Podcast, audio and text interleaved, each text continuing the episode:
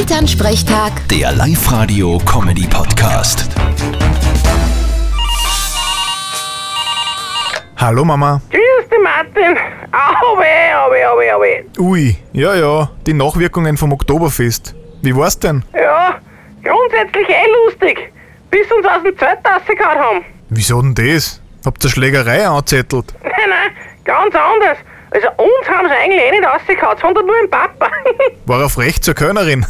nein, er ist halt mit seinen 120 Kilo auf der Bierbank umgestanden und dann hat die Musik das eine Lied gespielt, wo die Leute überhupfen.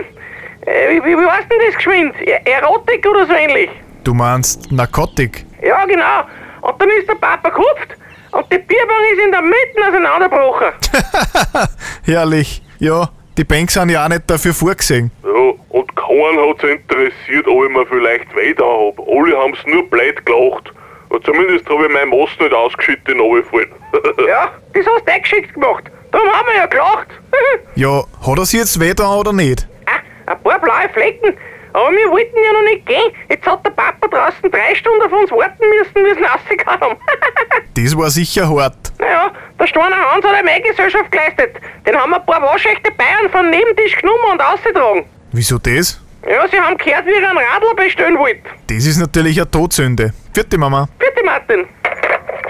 Elternsprechtag. Der Live-Radio-Comedy-Podcast.